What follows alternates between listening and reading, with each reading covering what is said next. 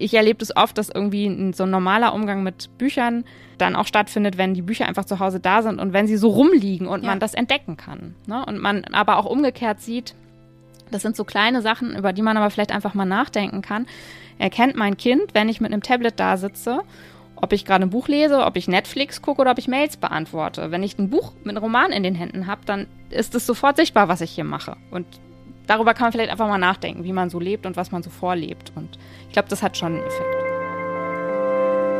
Hinter der Geschichte.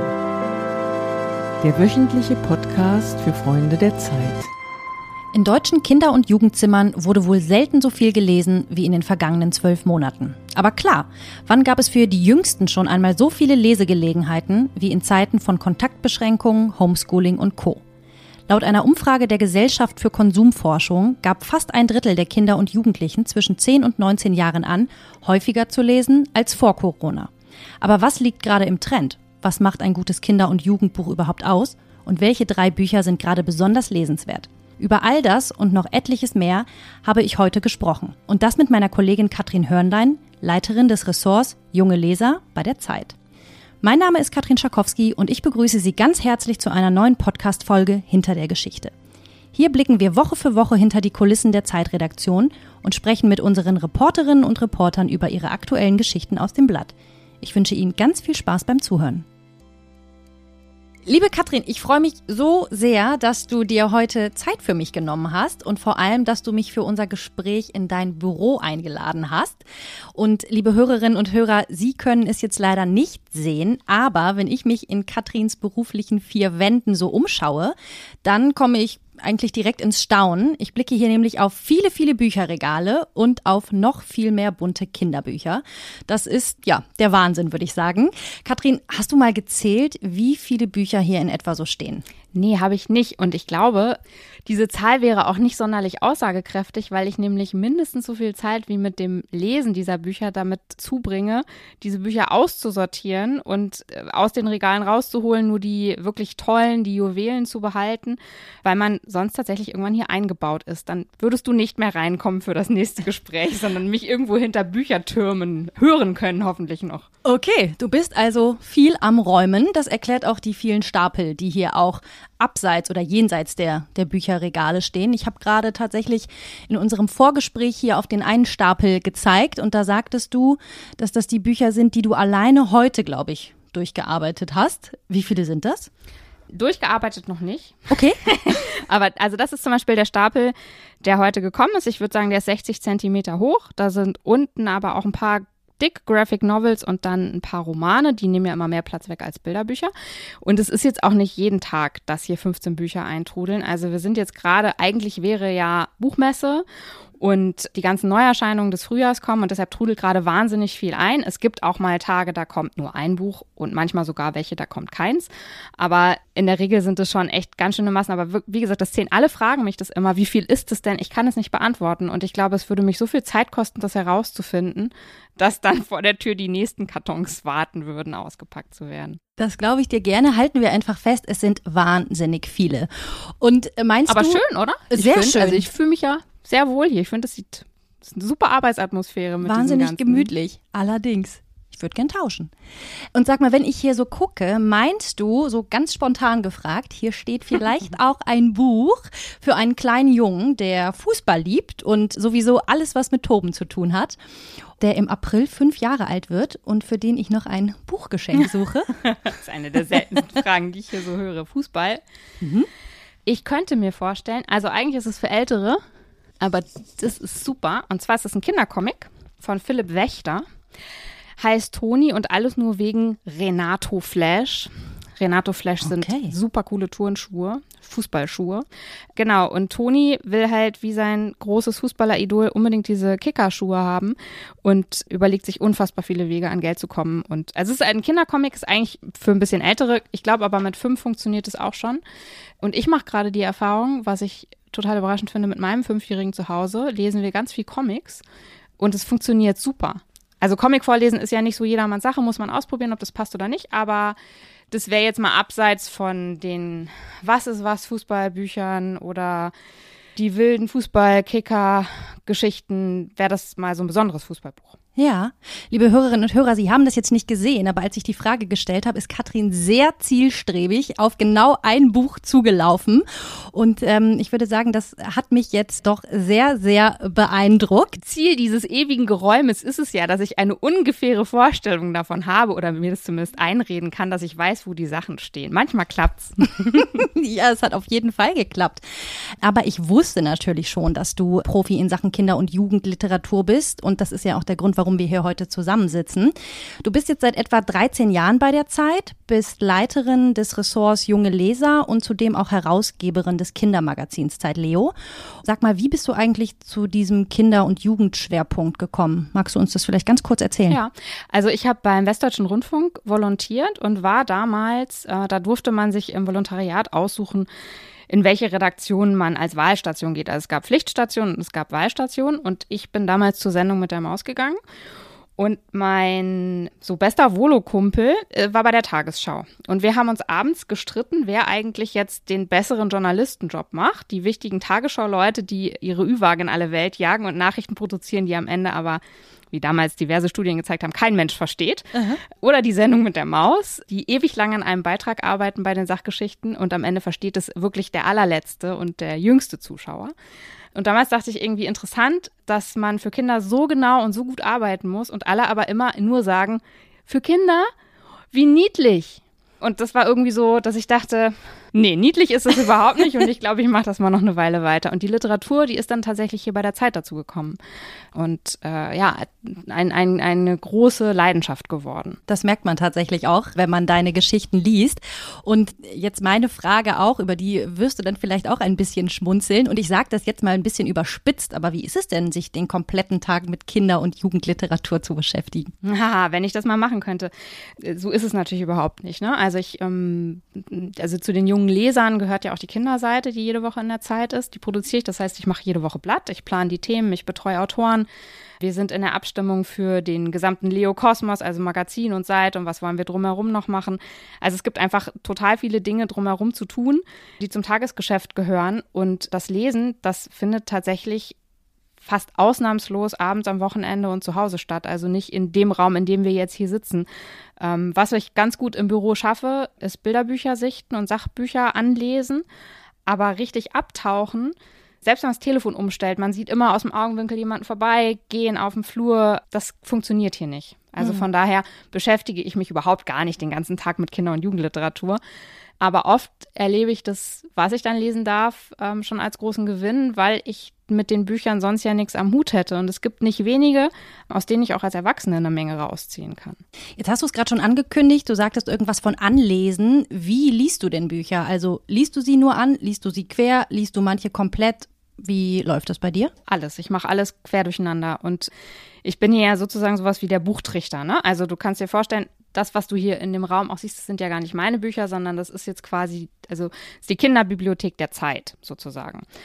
Und alles, was an Büchern so bei uns eintrudelt, landet erstmal auf meinem Tisch und dann mache ich diese hübschen Stapel, die du hier überall sehen kannst. Und dann gibt es ähm, Stapel, wo ich denke, ah, das sind Kinderbücher, die, glaube ich, einfach Kindern sofort riesengroßen Spaß machen.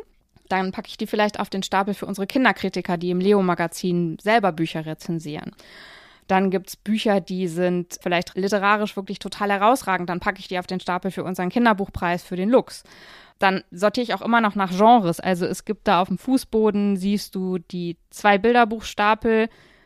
Einer so, hm, hm okay, noch nicht ganz so schlimm wie Kiste, aber auch noch kein High-End-Favorit. Mhm. Und dann gibt es da vorne die Sachbuchstapel. Hier im Regal hinter mir habe ich das Kinderbuchregal und das Jugendbuchregal mit den aktuellen Neuerscheinungen, aktuelle Saison gelesen, neu vorsortiert.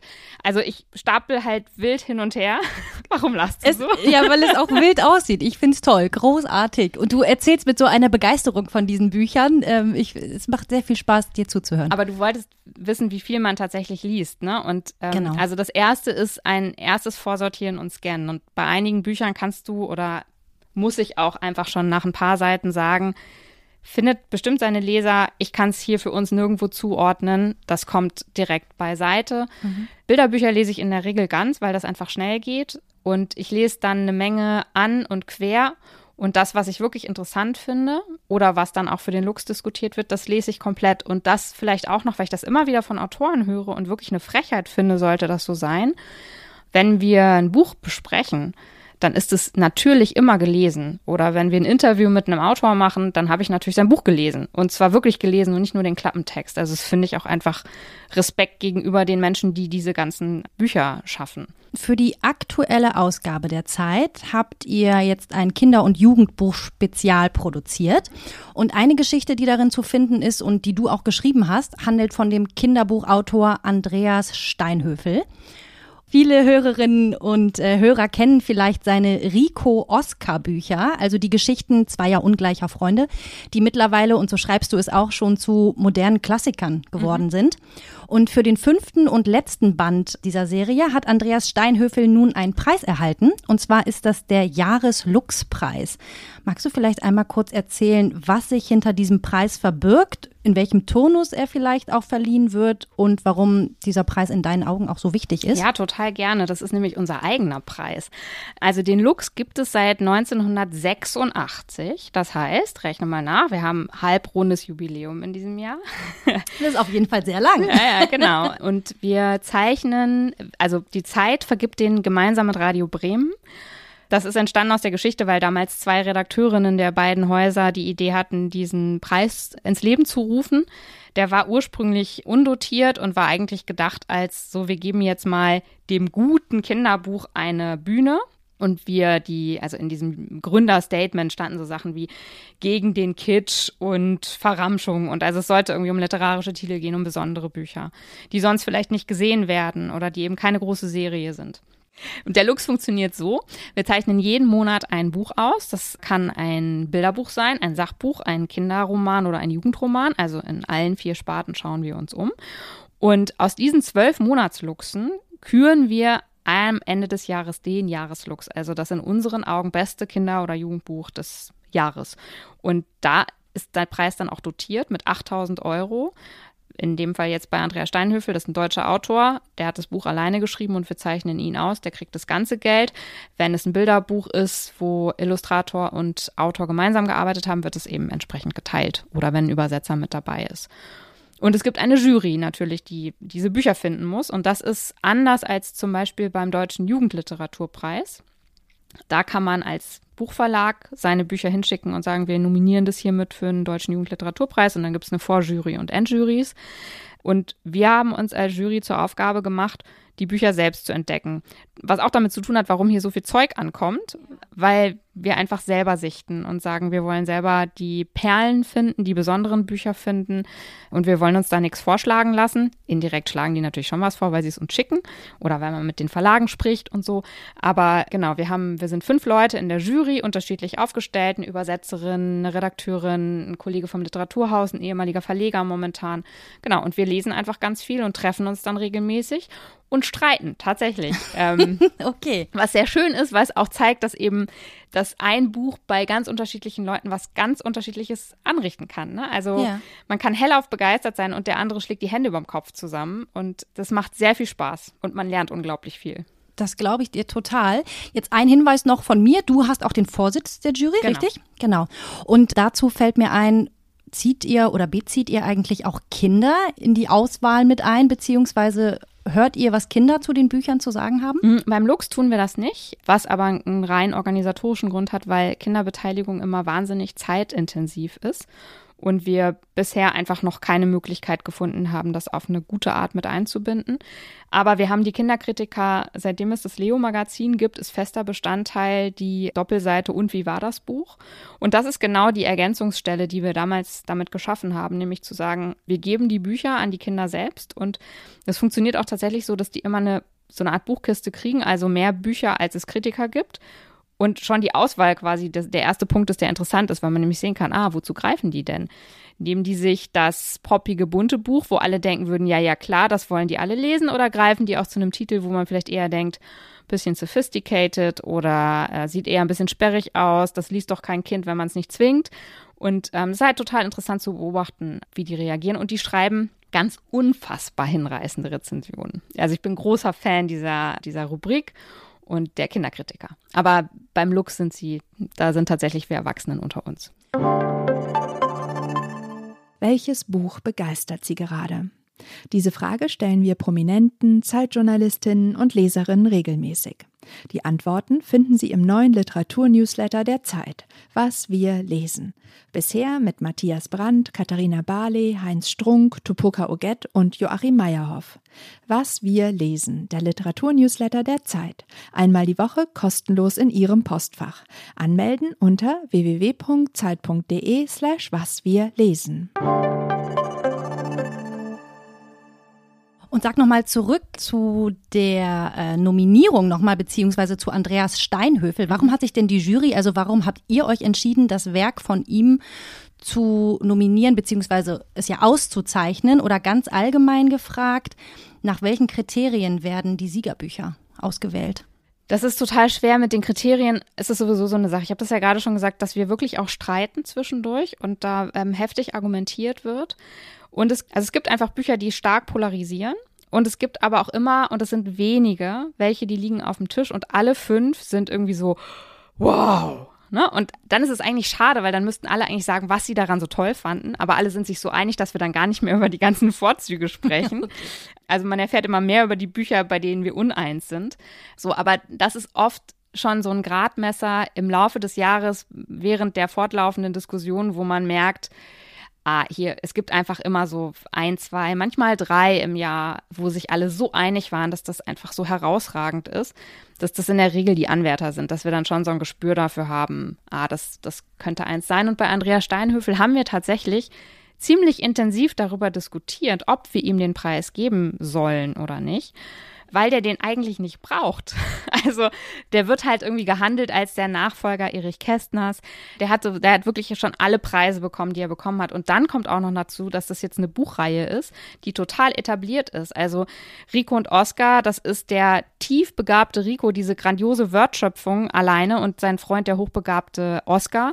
Und das erste Buch ist 2008 erschienen, also vor jetzt 13 Jahren. Und trotzdem haben wir gesagt, Band 5 ist einfach nochmal so eine Steigerung zu allem, was Steinhöfel davor gemacht hat. Also der hat erzählerische Kniffe angewendet, der hat ein riesen Personenensemble losgeschickt, die alle wahnsinnig tolle Charaktere sind, also unglaublich gut gezeichnet, wie immer unglaublich witzig und trotzdem mit Tiefgang.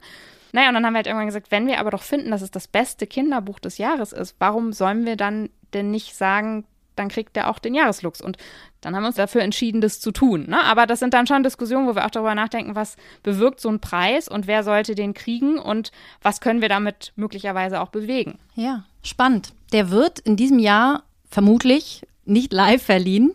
Wird es eine digitale Auszeichnung geben? Ja, also ich hoffe übrigens noch sehr darauf, dass zumindest ein Teil der Menschen live an einem Ort sein kann und wir nicht nur uns äh, über Bildschirme zusammenschalten. Aber ja, wir werden die Verleihung, die üblicherweise immer am Vorabend der Leipziger Buchmesse stattfindet und auch in Leipzig, mit, also da leiten wir immer die Messe so ein bisschen mit ein, wird am, stattdessen jetzt am 26. Mai in Hamburg verliehen und wir streamen das Ganze live ins Internet. Digital ist aber tatsächlich auch ein ganz gutes Stichwort. Mich würde nämlich mal interessieren, wie sich das Leseverhalten von Kindern, vielleicht jetzt auch insbesondere in den letzten Jahren und in Hinblick auf die Digitalisierung verändert hat. Ich würde jetzt vermuten, dass das Vorlesen noch immer sehr klassisch, also in haptischer Form geschieht, dass beim Selbstlesen aber schnell ins Digitale gewechselt wird. Stimmt das? Aber du schüttelst schon mit dem nee, Kopf. Also ich glaube, wenn man anfangen kann, was zu messen, weil du müsst ja dann in irgendeiner Form E-Books lesen, dann passiert es frühestens beim Jugendbuch und bei diesen ganzen Fanfiction und Romantasy-Sachen und so, da läuft natürlich total viel digital und auch in der Community Dinge, die gar nicht in Verlagen veröffentlicht werden. Aber im gesamten Bereich Kinderbuch, also so bis 12, 13, läuft das alles noch übers gedruckte Buch. Also ich meine, Deutschland ist, was E-Books angeht, sowieso noch ziemlich, na, da haben wir noch ordentlich Luft nach oben. Ähm, und das gilt für die Kinder umso mehr. Also die ganzen Bilderbücher, Vorlesebücher und die Erstleser und dann hinterher auch die Kinderromane, da würde ich sagen, wird kaum etwas digital gelesen. Aber was natürlich stimmt, ist, dass man eher gucken muss, wie viel Zeit sich die Kinder fürs Lesen nehmen. Ne? Also das ist wie immer, wenn ein neues Medium dazukommt, dann wird halt, also der Tag wird ja nicht um vier Stunden verlängert, damit man noch vier Stunden YouTube gucken kann, sondern du musst halt irgendwie gucken, dass du das YouTube in dein anderes Zeitfenster reingequetscht kriegst. Und das war aber immer, wenn ein neues Medium aufgetaucht ist. Also als damals das Radio entstand, haben auch alle irgendwie die Hände über dem Kopf zusammengeschlagen. Mhm. Das, das teuflische Fernsehen, dann kam das schlimme Internet und so. Also es verändert sich natürlich das Mediensetting von Kindern und das ist heute wahnsinnig groß, auch über die Smartphones und die Tablets, die es zu Hause gibt. Aber die lesen immer noch sehr viel übrigens. Also wenn man sich die bis 13-Jährigen anguckt, dann sind die Hälfte der Kinder laut Kim-Studie, die aktuelle Kim, also Kinder- und Medienstudie, lesen immer noch entweder jeden Tag oder mindestens mehrmals pro Woche. Okay. Das, also die äh, Hälfte. Das ja. ist, ist jetzt nicht so super wenig. Ja. Und die, die nicht so gerne lesen, hättest du da einen Vorschlag, wie man die vielleicht mit Freude an das Lesen heranführen kann? Ich glaube, es gibt tatsächlich Kinder, die finden Lesen doof. Und vielleicht ist das auch okay also lesen können ist schon gut, ne? Also Analphabetentum will ich hier in keiner Weise irgendwie irgendwie anpreisen, aber ich glaube, wenn man zu viel Druck dahinter legt, dann, wie, wie das bei allen Sachen ist, sorgt das eher für Ablehnung und für, dann will ich aber erst recht nicht. Und vielleicht bin ich da jetzt auch sehr idealistisch, aber ich würde sonst einfach immer denken, dass Vorleben halt eine gute Idee ist. Also wenn ich als Mutter oder Vater permanent mit dem Smartphone beschäftigt bin, niemals ein Buch in der Hand habe und mein Kind aber bitte zwei unterschiedliche Romane in der Woche bearbeiten soll, dann würde ich mir mit acht vielleicht auch irgendwann die Frage stellen, wieso muss ich das und du nicht? Also ich erlebe es das oft, dass irgendwie so ein normaler Umgang mit Büchern dann auch stattfindet, wenn die Bücher einfach zu Hause da sind und wenn sie so rumliegen und ja. man das entdecken kann. Ne? Und man aber auch umgekehrt sieht, das sind so kleine Sachen, über die man aber vielleicht einfach mal nachdenken kann. Erkennt mein Kind, wenn ich mit einem Tablet da sitze, ob ich gerade ein Buch lese, ob ich Netflix gucke oder ob ich Mails beantworte. Wenn ich ein Buch mit einem Roman in den Händen habe, dann ist es sofort sichtbar, was ich hier mache. Und darüber kann man vielleicht einfach mal nachdenken, wie man so lebt und was man so vorlebt. Und ich glaube, das hat schon einen Effekt. Ja, Vorleben ist auch ein gutes Stichwort. Du bist nämlich, und ich hoffe, ich verrate jetzt nicht zu viel, auch selbst Mutter. Und wie suchst du denn die Bücher für deinen Sohn, ist es, glaube ich, aus? Hast du da ganz äh, persönliche Kriterien beim, beim Auswählen eines Buches, jetzt quasi als persönliche Katrin Hörnlein? Nee, ich glaube, ich habe natürlich den großen Vorteil, dass ich einfach so wahnsinnig viel sehe. Also andere müssen halt in, in Buchladen gehen, wenn man in Buchläden gehen kann und hat hoffentlich einen, ähm, wo man das Gefühl hat, ah, da sind Leute, die haben das Zeug auch selber gelesen und die haben vielleicht Empfehlungen. Und hier habe ich natürlich den Luxus, dass so unfassbar viele Sachen ankommen, dass ich manchmal Dinge einfach mit nach Hause nehme, um sie auszuprobieren. Also auch so Bücher, weil du vorhin gefragt hast, reden die Kinder bei der Lux-Jury mit. Bücher, wo ich mich manchmal frage, ich finde es super, funktioniert es wohl für meinen Sohn? Das ist dann auch n gleich eins, ne? Also das heißt dann nicht, dass das für alle Kinder funktioniert, aber das ist für mich immer ein ganz spannendes Experiment. Und manchmal fährt er auf Zeug ab, was ich nie gedacht hätte und ihm auch gar nicht hin. Also manchmal, ich nehme natürlich auch viele Bücher mit, die ich durcharbeiten muss und plötzlich ist so ein Buch verschwunden. Und dann finde ich es in seinem Zimmer wieder und denke so, was hat er daran jetzt wohl gefunden? Warum interessiert ihn das? Ja. Und dann hat er natürlich auch einfach seine Lieblinge, die der wieder und wieder und wieder und wieder und die er auch selber vorlesen kann, also ohne dass er lesen kann, aber weil er einfach alles auswendig kann, die er halt vorliest. Ich glaube, da bin ich gar nicht so groß anders als andere Mütter. Und natürlich weißt du auch, ah, du hast gerade gesagt, dein Patenkind fünf interessiert sich für Fußball. Ich weiß gerade, wir haben irgendwie gerade ein Vogelhaus aufgestellt und füttern und dann gucke ich natürlich, ach, hier gibt es ein neues Vogelbuch. Dann nehme ich das doch mal mit. Vielleicht findet er das interessant. Fand er nicht, übrigens. Und vielleicht auch nicht, genau. Und wie wichtig sind eigentlich gute Illustrationen für ein Kinderbuch? Kinderbuch oder Bilderbuch? Also ich glaube, wenn die noch nicht selber lesen und nur gucken, sind die natürlich essentiell. So. Ja. Und da sind aber auch Kinder total unterschiedlich. Also mein Kind ist totaler Gucker. Und der braucht wirklich diesen optischen Anker. Also ich kann beim Vorlesen sehen, wie der sich mit den Augen an den Bildern festhält. Es gibt aber Kinder, die funktionieren ganz anders. Die gucken einfach die ganze Zeit in der Welt rum und hören der Geschichte zu. Also das funktioniert viel stärker mhm. übers Orale. Und für die sind vielleicht auch die Illustrationen gar nicht so wichtig. Aber und wenn du dann wieder diejenigen fragst, die diese Bücher machen und die sich das gesamte künstlerische Konzept überlegen, dann sind die Bilder natürlich auch tragend. Was ich immer wichtig finde oder schön finde, wenn die Bilder eine eigene Erzählebene mit einbringen. Also wenn es nicht nur irgendwie bunte Deko-Elemente sind, sondern wenn die miterzählen dürfen. Das sind immer Bücher, die auf eine Art besonders sind. Und wenn es dann Kinderromane sind, wo die Illustrationen miterzählen, dann ist es halt echt meistens große Kunst. Sag, gibt es eigentlich auch richtige Klassiker unter den Kinderbüchern, die, sage ich jetzt mal, jedes Kind gelesen haben sollte? Und wenn ja, welche könnten das denn sein? Ich habe jetzt zum Beispiel sofort alles von Astrid Lindgren im Kopf, aber da wird sich in den letzten 30 Jahren vermutlich auch noch mal etwas geändert haben. Ja, wobei ich auch so ein Lindgren-Kind bin und ähm, auch immer sagen würde, dass man die weiterhin lesen soll und muss und darf. Und ähm, also da bin ich auch großer Fan. Ich bin so ein bisschen hin und her gerissen, was diese Kanones angeht. Also man kann natürlich sagen, ja, so ein, so ein Literaturkanon ist total super, aber gerade für Kinder und Jugendliche, woraus speist er sich dann, woraus setzt er sich zusammen? Ich glaube, wir haben in der aktuellen Jugendliteratur oft immer eher das Problem, dass weil es so viele Neuerscheinungen jedes Jahr gibt, alle auf das zurückgreifen, was sie selber schon kennen. Und wenn du dir das überlegst, woher kennst du denn das, was du gelesen hast, weil deine Eltern auch schon das gekauft haben, was sie kannten. So, und damit landen wir dann nämlich bei Lindgren und Kästner und ne, so. Und ganz viele von diesen Büchern sind ja zu Recht Klassiker. Das ist aber eine relativ geringe Zahl an Titeln und ganz viel von dem, was so neu erscheint und auch ganz super ist, also ob es dann immer das Zeug zum Klassiker hat, weiß ich nicht, aber es sind trotzdem gute Bücher die haben einfach nur ein ganz kurzes Zeitfenster, wo die überhaupt wahrgenommen werden können. Und dann verschwinden die. Also die Verlage oder Autoren sagen immer, wenn sie es in die Backlist eines Verlags schaffen, das heißt, das Buch wird länger immer wieder nachgedruckt und ist weiterhin erhältlich, so dann, dann hast du es geschafft, das wünscht sich jeder. Ähm, aber wenn man sich das anguckt im Vergleich zu den ganzen neuen Titeln, die ständig erscheinen, dann ist das halt echt so wie Lotto spielen. Also du hast jetzt einmal kurz Zeit und entweder wirst du gesehen oder nicht. Und ganz viel wird halt nicht gesehen. Und mein Job ist ja eher quasi auf das ganze Neue hinzuweisen, zu sagen, guckt mal, wie vielfältig das ist, guckt mal, was es alles Tolles gibt und wie unterschiedlich die Sachen sind. Deshalb gucke ich immer stärker als auf die Sachen als jetzt auf die Klassiker, die jedes Kind gelesen haben sollte. Ja, verstehe. Und sag, unterscheidest du auch zwischen, ich sag jetzt mal, Literatur für Jungen und Literatur für Mädchen? Gibt es da Unterschiede? Ist das vielleicht sogar wichtig oder ist das Quatsch?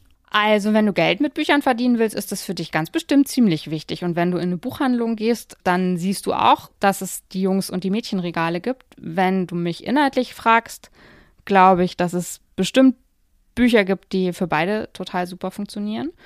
Und dass es bestimmt auch Bücher gibt, die für Jungs besser funktionieren als für Mädels und die trotzdem gut sind. Was ich schrecklich finde und wovon es aber leider eine Menge gibt, sind die quasi am Reißbrett entworfenen Mädchen- und Jungsreihen. Also die interessieren mich aber auch dann tatsächlich als Kritikerin einfach nicht. Das ist okay, wenn die da sind und ich habe auch nichts dagegen, wenn Kinder das super finden. Aber die sind für mich so ein bisschen reizlos. Mhm.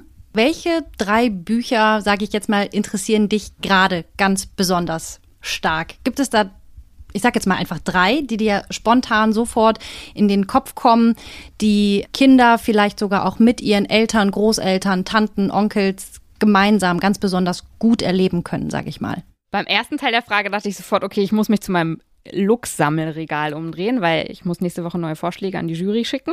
Also jeder schickt Vorschläge, ich auch. Und das sind natürlich die Bücher, die mich total beschäftigen. Wenn es aber jetzt eher in die Richtung geht, was kann man gerade gemeinsam machen, dann drehe ich mich mal andersrum. Gerne, ich bin gespannt. ähm, also, was ich glaube, was echt ein schönes Buch ist für dieses Frühjahr, ist das neue von unserem deutschen Förster Peter Wohlleben. Der macht auch Kinderbücher, der macht nicht nur die für die Erwachsenen. Und es gibt ein neues von ihm, das heißt, kommst du mit nach draußen? Und es ist kein Waldentdeckerbuch, sondern es ist ein Stadtentdeckerbuch. Und das ist total cool, weil er sich irgendwann überlegt hat, naja, er erzählt immer die Geschichten aus dem Wald, aber die Kinder sind ja alle in der Stadt. Und da muss man einmal quasi den Gedankengang umdrehen und jetzt zeigt er, wo in der Stadt überall die Natur ist, und zwar Tiere und Pflanzen. Und das, was daran schön ist an dem Buch, ist, dass ganz viel Sachen zum Ausprobieren und Mitmachen drin sind. Und zwar muss man nicht erst zig Kristalle, Salze und sonst was in der Apotheke besorgen, damit man irgendwelche Experimente auf seiner Fensterbank dann veranstalten kann, sondern man kann einfach losgehen und gucken und beobachten. Und also zum Beispiel ein Erdhaufen hat den eine Wühlmaus gegraben oder ein Maulwurf. Steht da drin, wie man das unterscheidet. Einmal ist das Loch in der Mitte, einmal am Rand. Und wenn man gemein ist oder er sagt, man darf, darf man auch einmal zubuddeln und dann kann man gucken, ob der Gang wieder freigeschaufelt wird mhm. oder nicht. Und das ist dann auch noch so. Also solche Sachen sind einfach da versammelt. Das macht total Spaß. Also das ist, glaube ich, ein Buch, auch jetzt gerade in diesem Pandemie-Frühjahr, wenn man Eltern und Kinder zusammen rausgehen, einfach gemeinsam was machen kann. Und ich glaube, auch viele Eltern werden noch was lernen. Also ich habe noch eine Menge gelernt. Ein anderes Buch für Eltern, Kinder gemeinsam ist, ähm, das heißt, ein Elefant macht Handstand. Und es ist von Markus und Lola Orts. Lola ist die Tochter und Markus ist der Vater. Und es ist auch tatsächlich so. Und es geht darum, dass Lola für die Schule eine Geschichte schreiben soll. Und das Mädchen hat Glück. Ihr Papa ist nämlich Schriftsteller. Was wünscht man sich mehr? Kann er ihr helfen? und es ist in Dialogform. Versteht man, wie Bücherschreiben geht. Und wenn man will und Lust hat, kann man auch direkt loslegen. Also es geht irgendwie darum, was macht denn eine Geschichte spannend? Worüber schreibt man eigentlich? Was ist eine Dramaturgie? Und das aber wirklich für Siebenjährige. Und fand ich einfach einen sehr, sehr äh, schönen Zugang äh, über diese Gesprächsebene.